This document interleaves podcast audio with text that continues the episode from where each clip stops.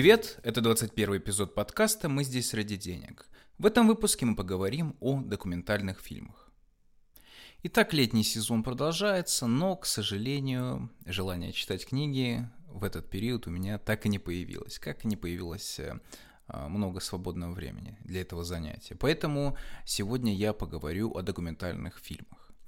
Первый из них называется Woodstock 99 – Peace, Love and Rage. Вудсток 99. Мир, любовь и гнев. И это удивительный случай для данного подкаста. Почему? Потому что этот э, фильм вышел буквально, наверное, неделю-две назад на момент записи. И я не знаю, э, чем обусловлен мой интерес к этому фильму, но тем не менее я его посмотрел и готов с вами поделиться кое-какими э, мыслями по поводу этого произведения. Я сразу же сказал, что мне не совсем понятны причины моего интереса к этому фильму, к этому событию, но тем не менее, мне кажется, стоит попытаться их проговорить, в том числе, чтобы объясниться самому себе.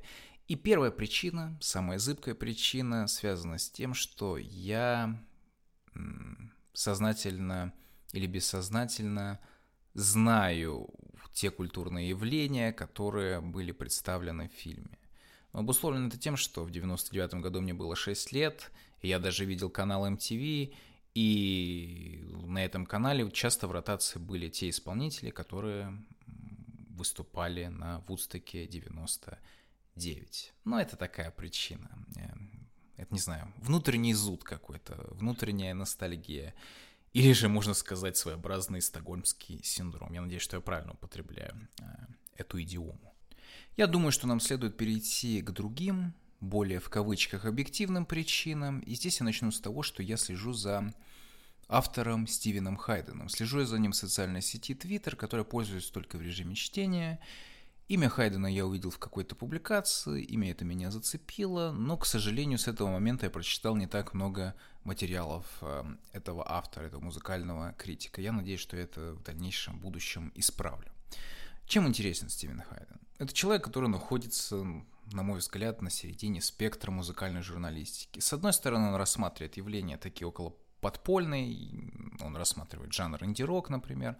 С другой стороны, ему интересны явления массовой культуры, поп-культуры. В частности, он, например, он э, рассматривает э, группы из 90-х годов, игравших в жанре альтернативного рока, которые были популярны, которые находились, наверное, в коммерческой сфере, у которых даже был, наверное, какой-то невероятный хит, но которые со временем, не знаю, были практически стерты временем. И он часто говорит о таких э, э, коллективах, об исполнителях, и это интересно, так как он дает новый взгляд, новую перспективу на такие музыкальные явления. В 2019 году Стивен Хайден создает э, подкаст, э, который был, я насколько понимаю, э, спонсированный, наверное, как сказать, одобрен компанией The Ringer – Э, подкаст, по-моему, называется Break Stuff. И на протяжении восьми эпизодов я слышал только один из них, и после фильма Стивен Хайден рассматривает э, фестиваль Вусток 99 с самых разных точек зрения. В подкасте содержится э, и речь Стивена Хайдена, и также в этом подкасте он берет интервью у нескольких людей, которые так или иначе с этим событием были связаны.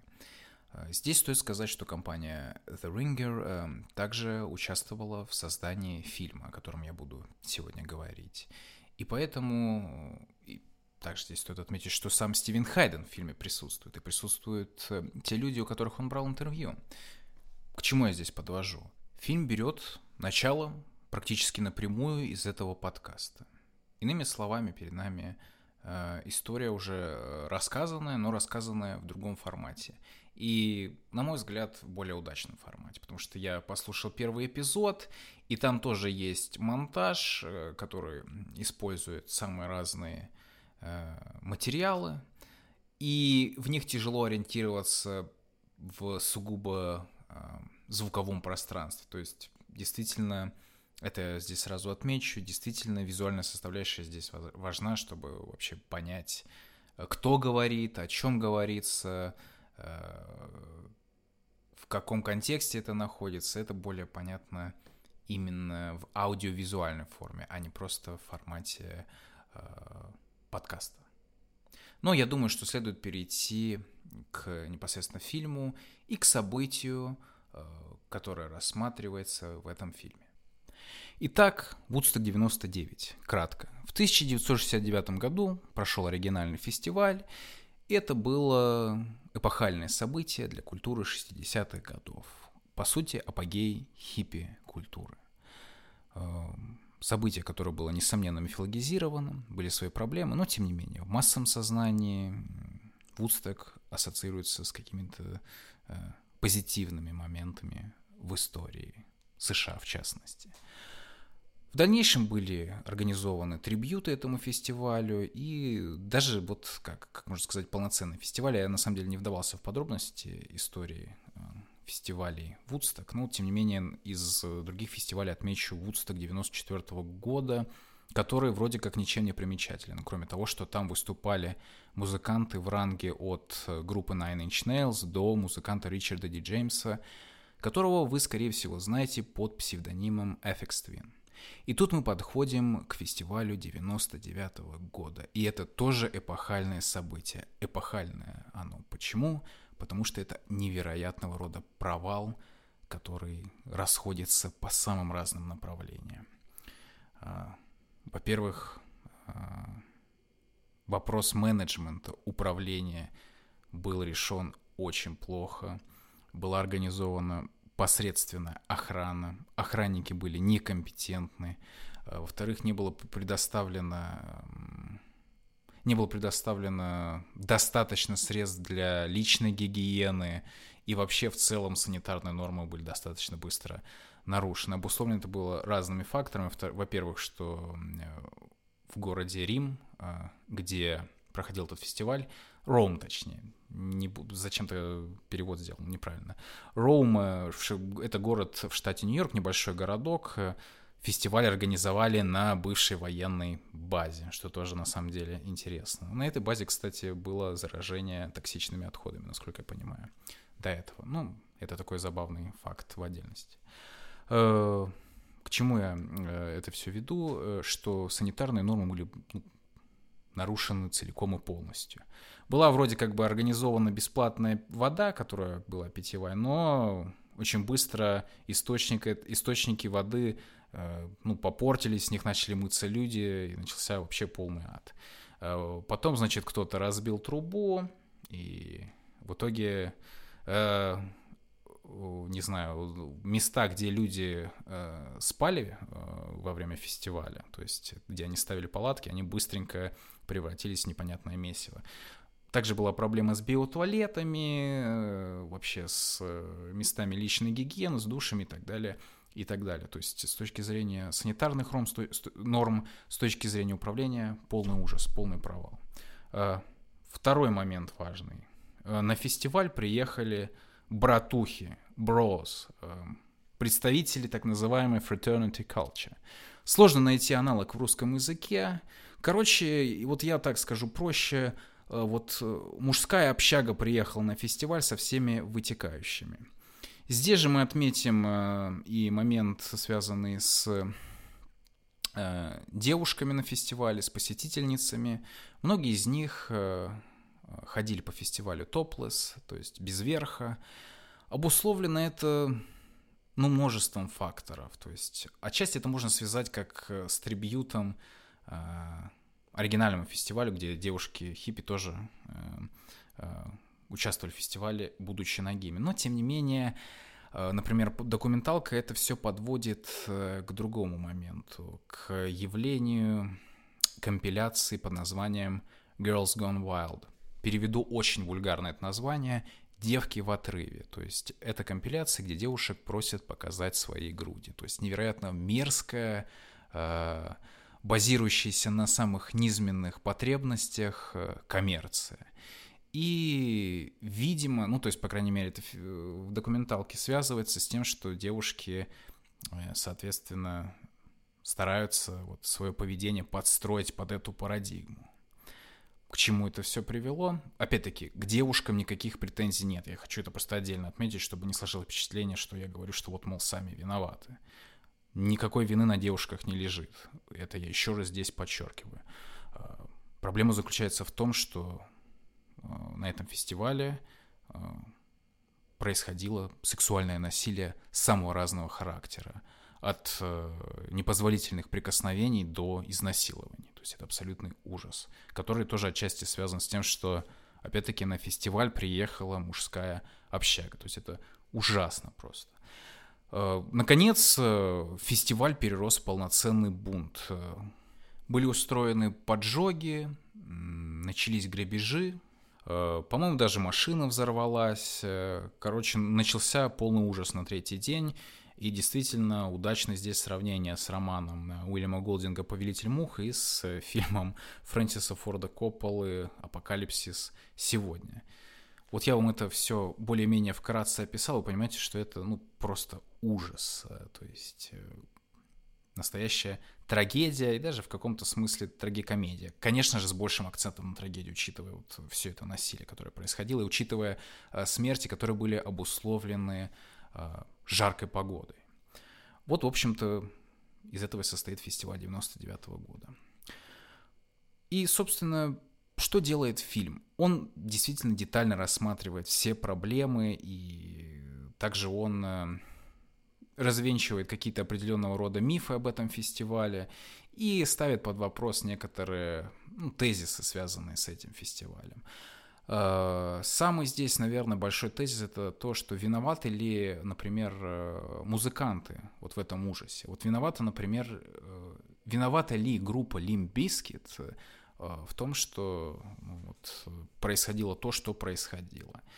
И на самом деле вот промоутеры, например, и медиа действительно показывали пальцем на вот эти вот ужасные группы, относящиеся к жанру э, nu metal.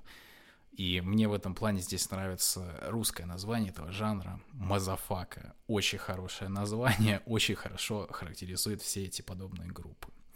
То есть я оставлю здесь вопрос о качестве, о вообще ценности таких э, групп и произведений.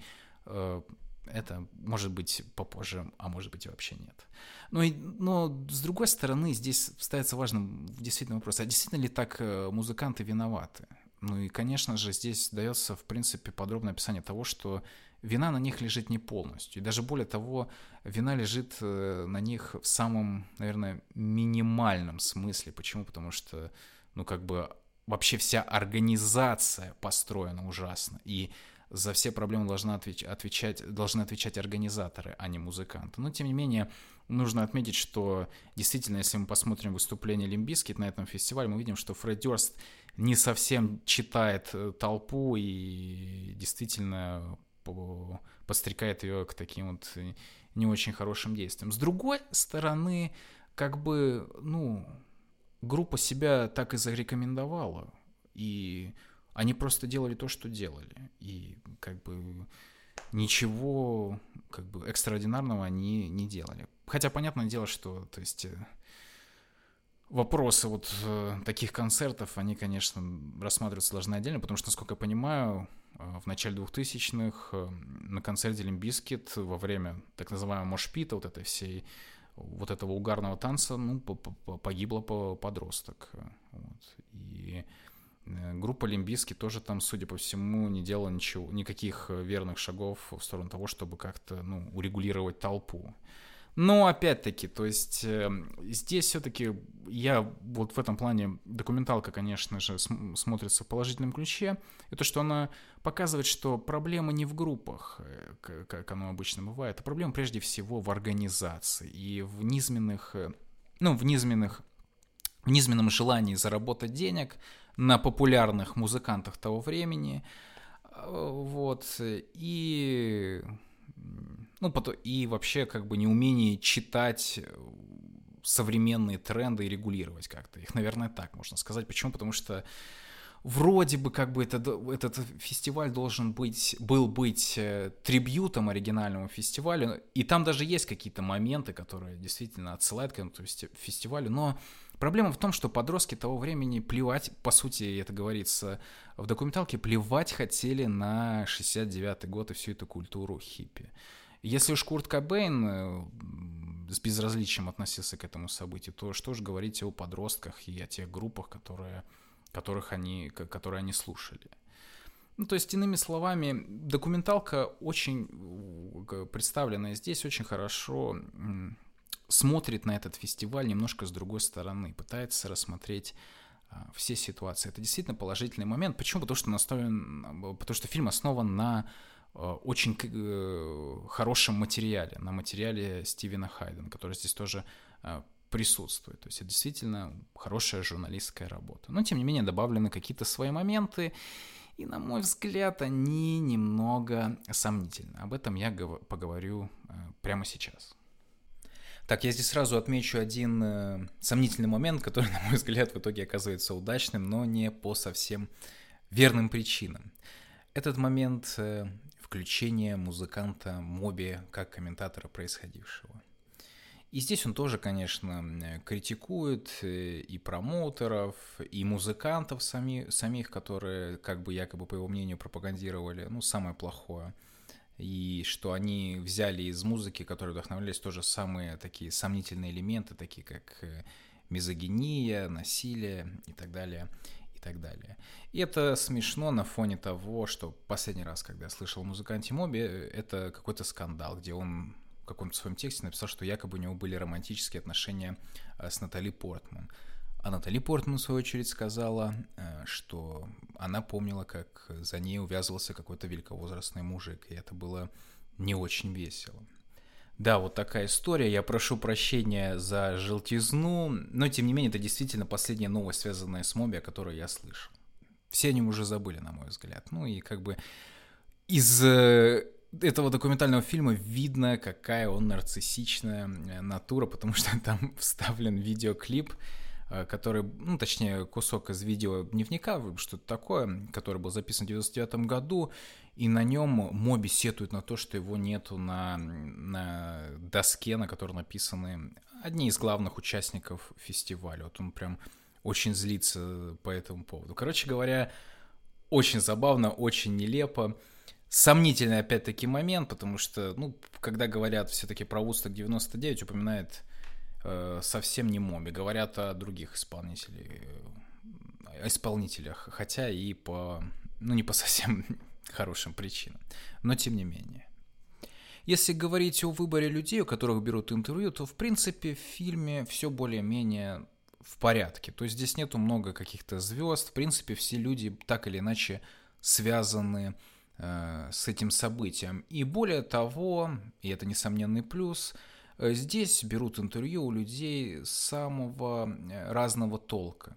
Здесь есть небольшие э, реплики Майкла Лэнга, который является одним из основателей оригинального Вудстока. Здесь появляется промоутер Вудстока 99, его зовут Джон Шер.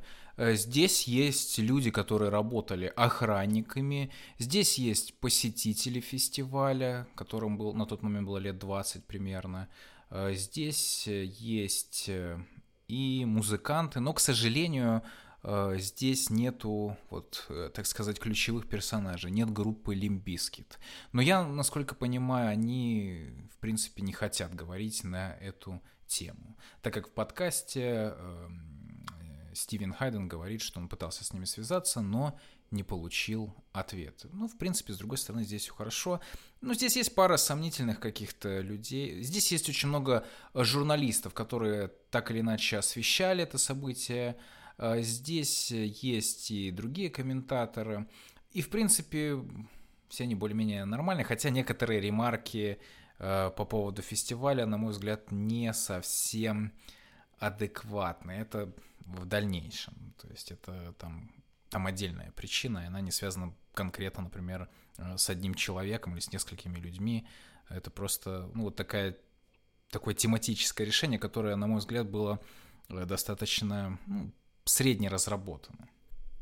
Возвращаясь к критике, на мой взгляд, одной из больших проблем в фильме является попытка соединить события 99 года с событиями современности, с современными тенденциями, в рассмотрении самых разных проблем, то есть проблем расизма, проблем белых привилегий и так далее. Действительно, эти проблемы, я сразу же скажу, эти проблемы очень важны, и они имеют место быть, и дискуссия о них действительно важна, но просто проблема в том, что в фильме эта дискуссия ведется очень нелепо, очень неловко, и порой э, здесь даются выводы, которые, на мой взгляд, вообще в принципе не совсем верны. Ну, в частности, здесь проводится нить от э, э, стрельбы в школе Колумбайн, которая прошла буквально за, по-моему, несколько месяцев до фестиваля Вудсток.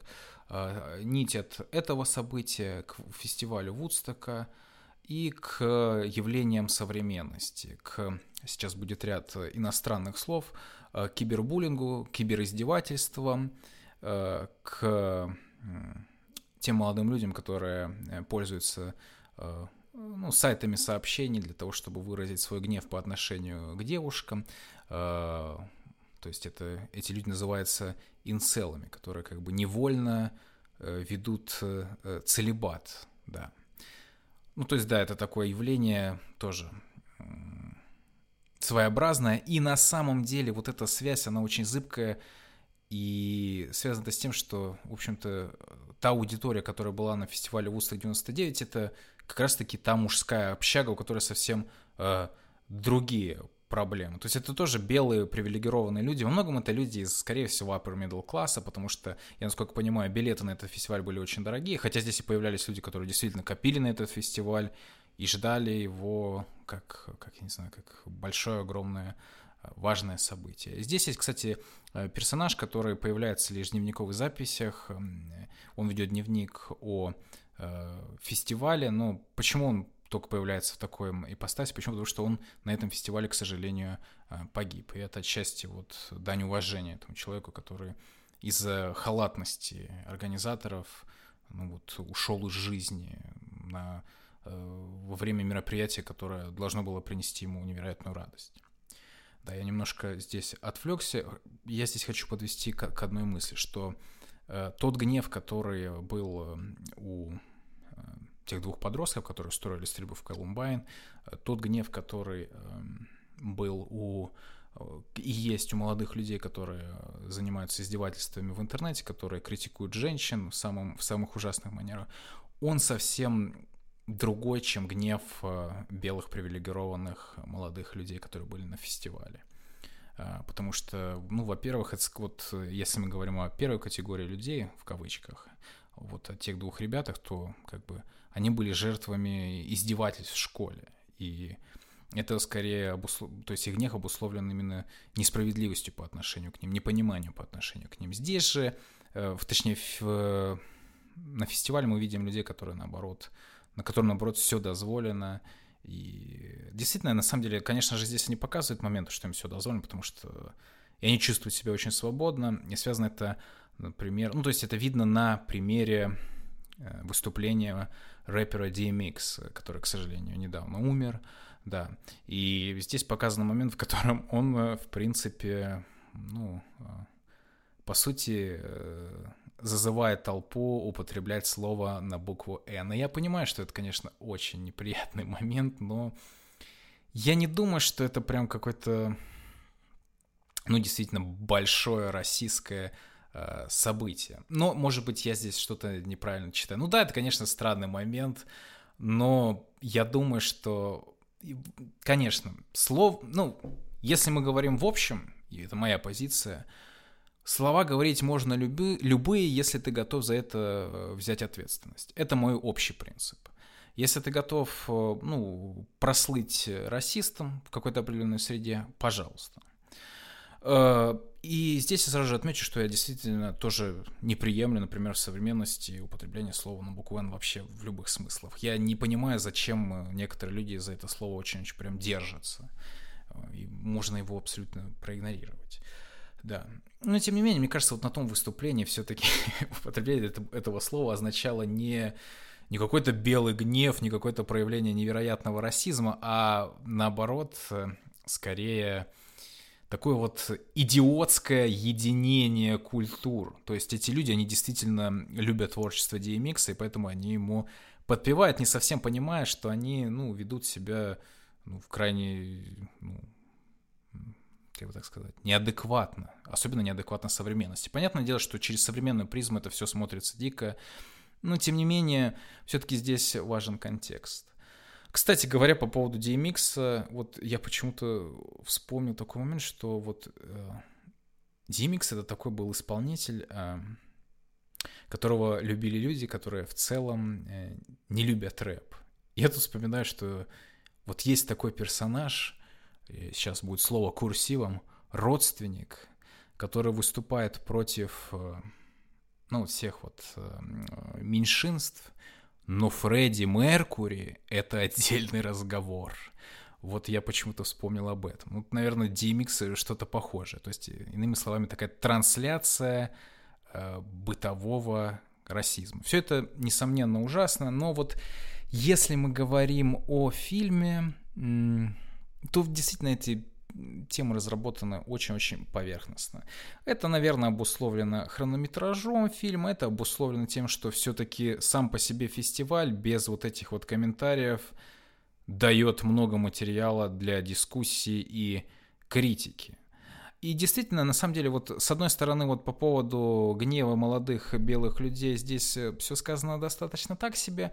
С другой стороны, вопрос э, Сексизм и мизогиния здесь рассмотрен очень хорошо, ну потому что это действительно одна из самых больших проблем того фестиваля. Здесь действительно все это разработано очень хорошо, показано все это с разных углов.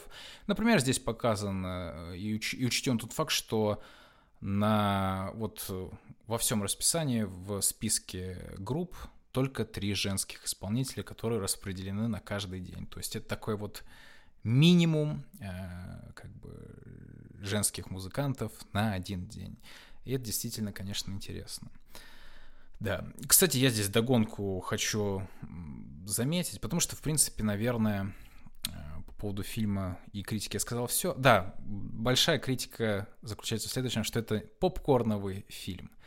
Он немножко поверхностный, но это понятно, потому что и объект э, рассмотрения, он такой как бы поверхностный, и понятно, что это такой развлекательный продукт э, в эпоху, когда документальный фильм является действительно чем-то таким вот новым боевиком.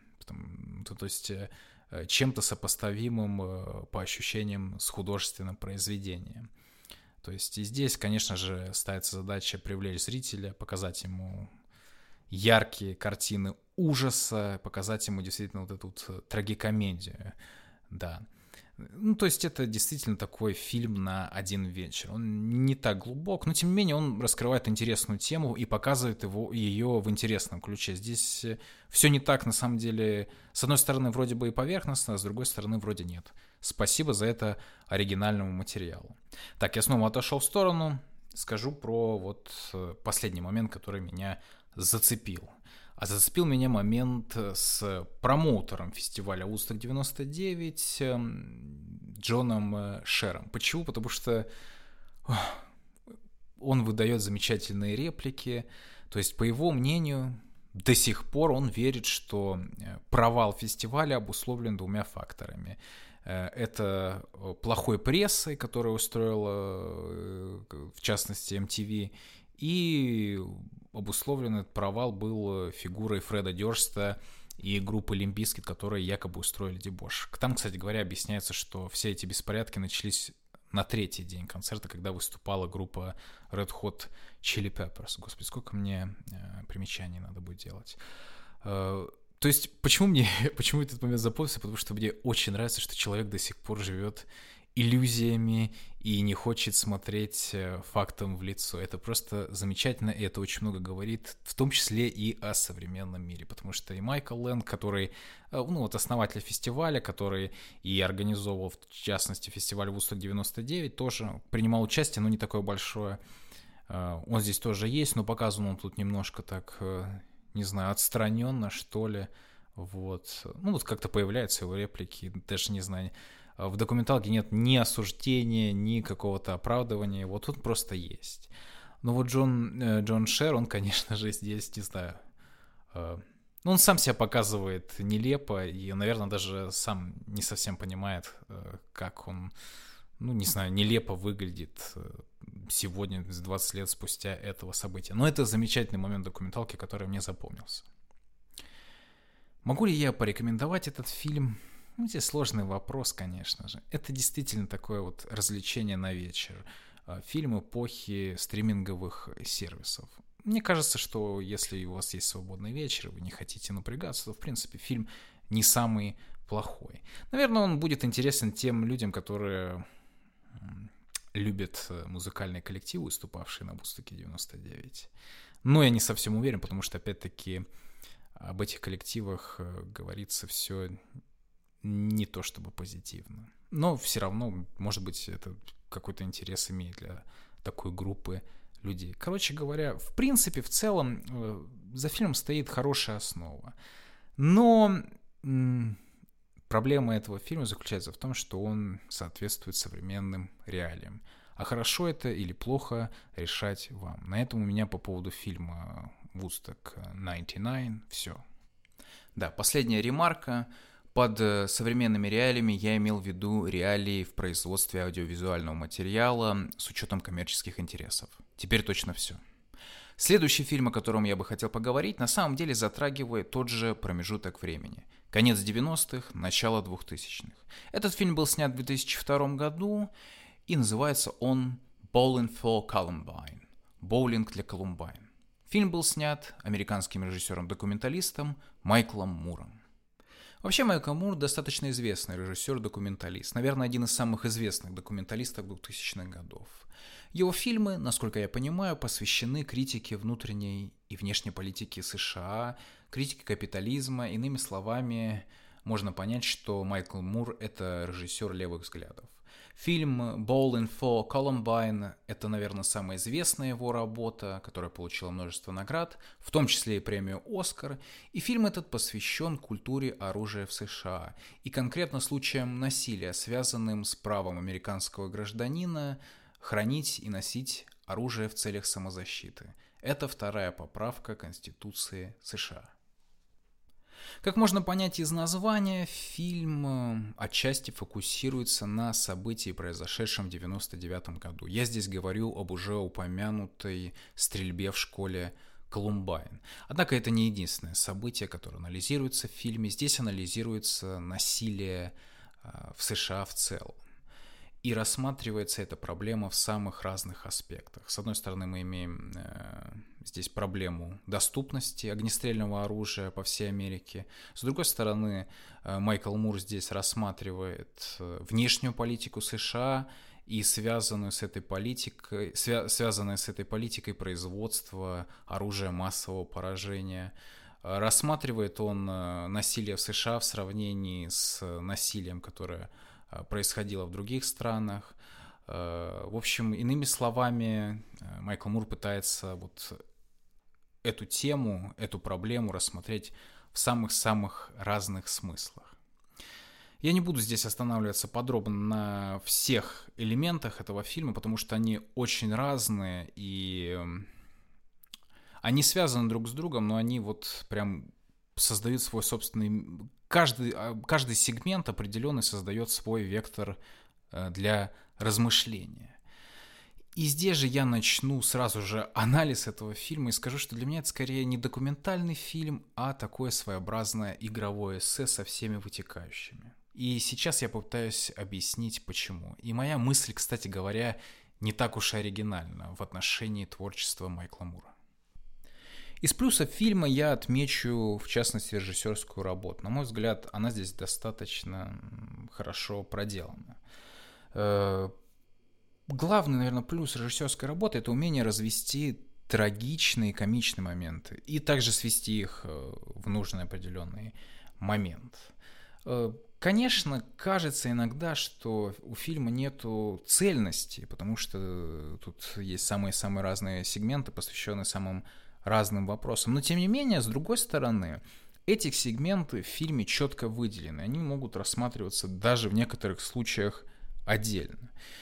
И также здесь удачно подобран к всей этой формальной стороне саундтрек, музыкальное сопровождение, э, которое создает определенный, ну, эмоциональный даже настрой, я бы сказал. И в большинстве случаев подобрано все удачно и вызывает, ну, вот определенные эмоции. Опять-таки, наверное, это зависит от того, каких вы политических взглядов. Не то чтобы это так важно, но тем не менее. Э, какой же второй момент э, здесь стоит отметить? Наверное, сам, с, фигуру самого Майкла Мура, который в фильме присутствует. Майкл Мур очень харизматичен на самом деле. Это такой Джен Эксер, человек, родившийся в 50-е годы. И у него действительно есть такой, такая харизма простого, простого мужика из Мичигана. И это видно. При этом этот простой мужик, э, ну, действительно говорит о тех темах, которые говорят э, левые интеллектуалы часто. Да. Э, третий момент, что интересный, наверное, я не знаю, плюс это или минус, ну, как ни странно, в, ком- в, в комедийной составляющей фильма есть вот те приемы, которые были характерны, наверное, для определенной части юмора в начале 2000-х. То есть вот его, те моменты, в которых Майкл Мур пытается, например, э, вернуть вместе с жертвами, двумя Э, подростками, которые стали, пострадали от э, стрельбы в, школе Колумбайн, он вместе с ними идет э, в супермаркет, где продаются пули, ну, настоящие полноценные пули для огнестрельного оружия. Он пытается заставить компанию вообще ограничить либо запретить свободную продажу пуль для огнестрельного, для огнестрельного оружия. И это на самом деле в каком-то смысле похоже на пранк. И, насколько я помню, в начале 2000-х такими делами занимался Саша Барон Коэн. Ничего не могу сказать по поводу этого персонажа, я особо никогда его проекты не смотрел, не интересовался ими. Но вот, тем не менее, это интересно, что вот э, Саша Барон Коэн использует эту, эту, этот прием в комедийных целях, а здесь это часть документального фильма. Да. Иными словами, в общем-то, я описываю фильм именно как фильм. И здесь я говорю скорее в терминах, характерных для игрового фильма. Здесь я перехожу к основным минусам э, этого произведения, этой работы. И заключается она в манипулировании э, зрителя. Э, что я здесь хочу сказать? аргументация Майкла Мура неубедительна, и она, ну, как бы вот оставляет э, после себя множество дыр. И задача, видимо, Майкла Мура здесь скорее в большей степени эмоциональная. Конечно, он во многих случаях, он ну, в, практически всегда прав, но проблема в том, что он это плохо все аргументирует. Он, и если вы действительно обратитесь, например, к, даже к статье в Википедии по поводу э, работ Майкла Мура, вы увидите, что там очень много критики. И действительно она оправдана, потому что, ну вот, например, вот э, там есть момент про сравнение э, вот культуру оружия в Соединенных Штатах и культуру оружия в Канаде. И там описано, вот какие канадцы мирные жители, что они даже вот дверь не закрывают. Настолько все спокойно в Канаде. То есть там показано два человека, которые говорят, ну, действительно, а, вот дверь мы не закрываем. А зачем там? Как бы ничего страшного не будет. И более того, сам Майкл Мур ходит по домам в Канаде, и действительно он подходит э, к входным дверям, берется за ручку, и действительно дверь открыта. Ну, понятное дело, что это все манипуляция. Даже вот если вы почитаете какие-то пользовательские рецензии на сайтах, я вот одну точно прочитал, там э, человек, пользователь говорит, что я, я канадец, канадка, я не помню, и двери я закрываю. Вот она вот это вот говорит. Ну, то есть, как бы, э, это не очень удачная аргументация в критике.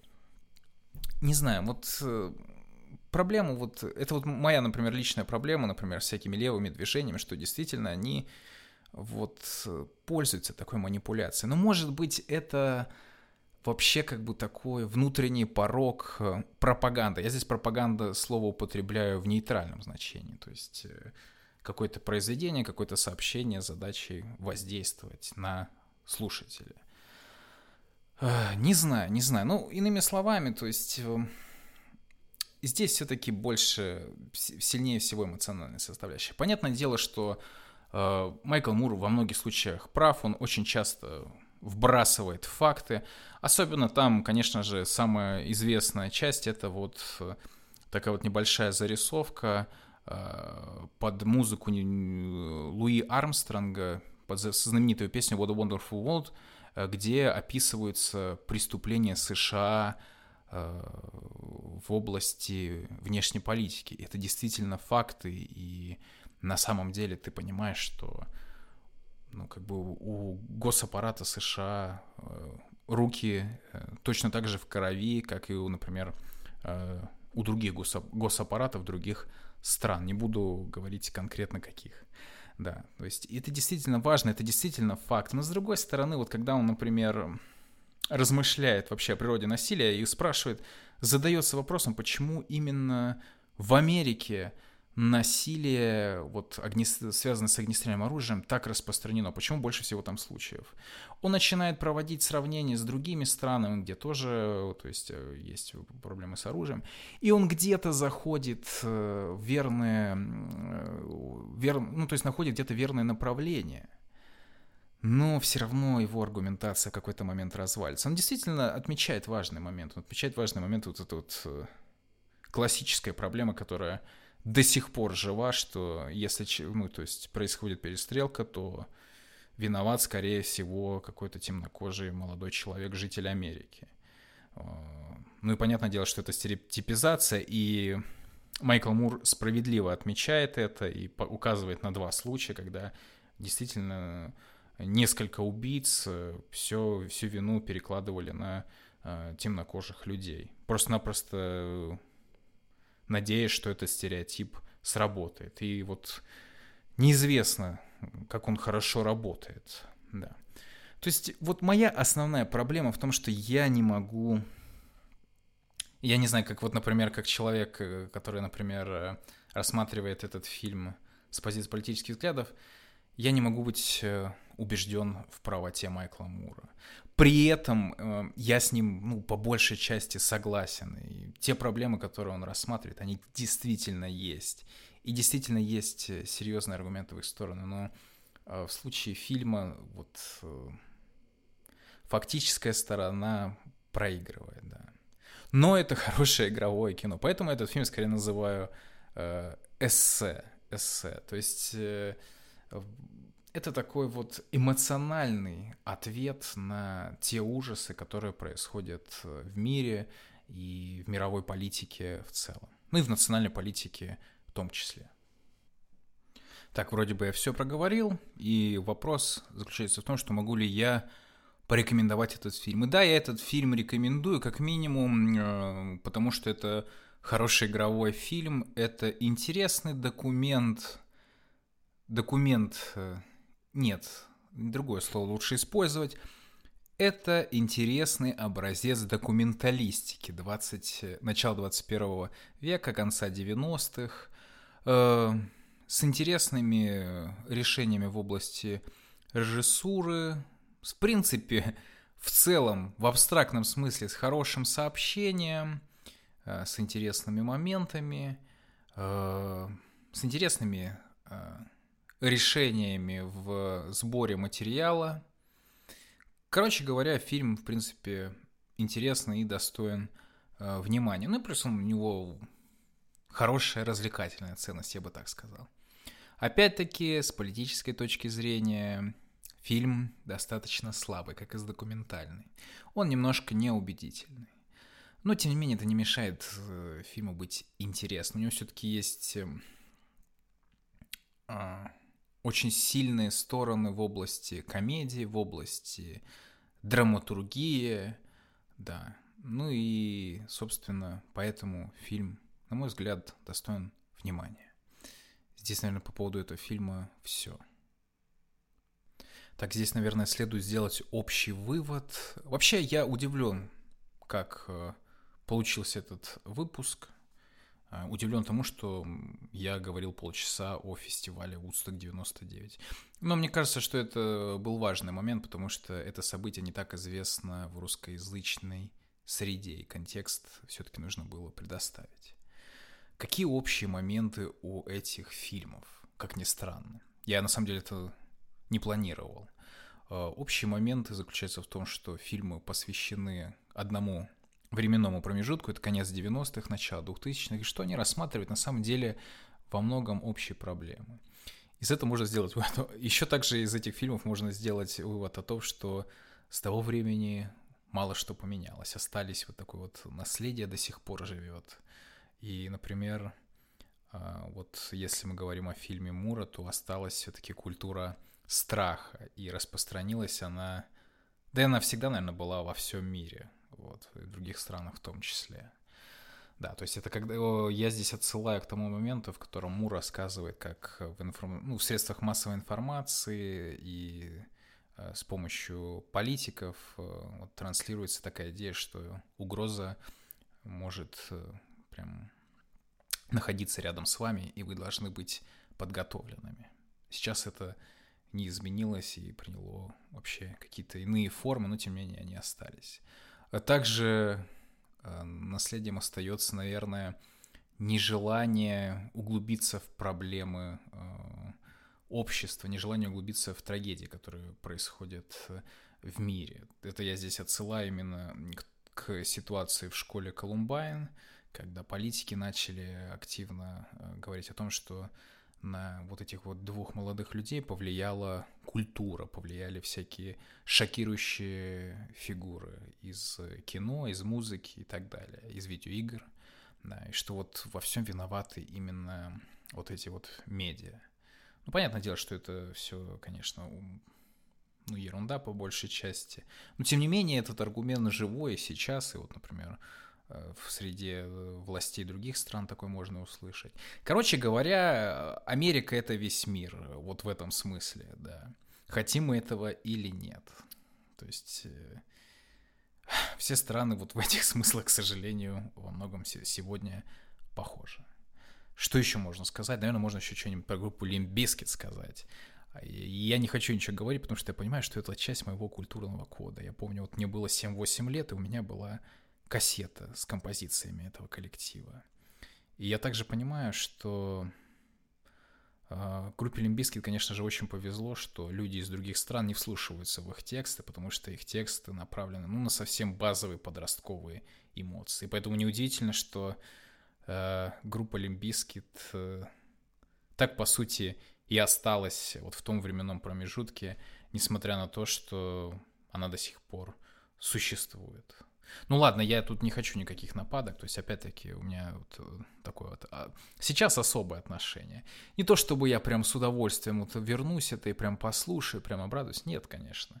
Меня другие вещи сейчас интересуют. Но тем не менее это часть культурного кода. То есть всякие культурные, ну не знаю, мусор, хотя для меня культурный мусор это вообще все. Э, культура для меня, вот в моем понимании, самая лучшая метафора это помойка, в которой можно найти хорошие вещи, можно найти, то есть действительно вещи, которые э, токсичны, которые могут вас отравить, да. А, ну вот, тем не менее, все равно вот э, и вот эти вот токсины, и эти приятные вещи, они являются частью меня. Вот такая вот дурацкая метафора, и на ней, я думаю, мы и закончим. Я надеюсь, что выпуск вам понравился. Это был 21 эпизод подкаста «Мы здесь ради денег». Напишите, что в данном выпуске вам понравилось, а что нет. И по возможности поделитесь им в социальных сетях. Это очень поможет подкасту. Слушайте, читайте, смотрите то, что вам нравится. Спасибо за прослушивание.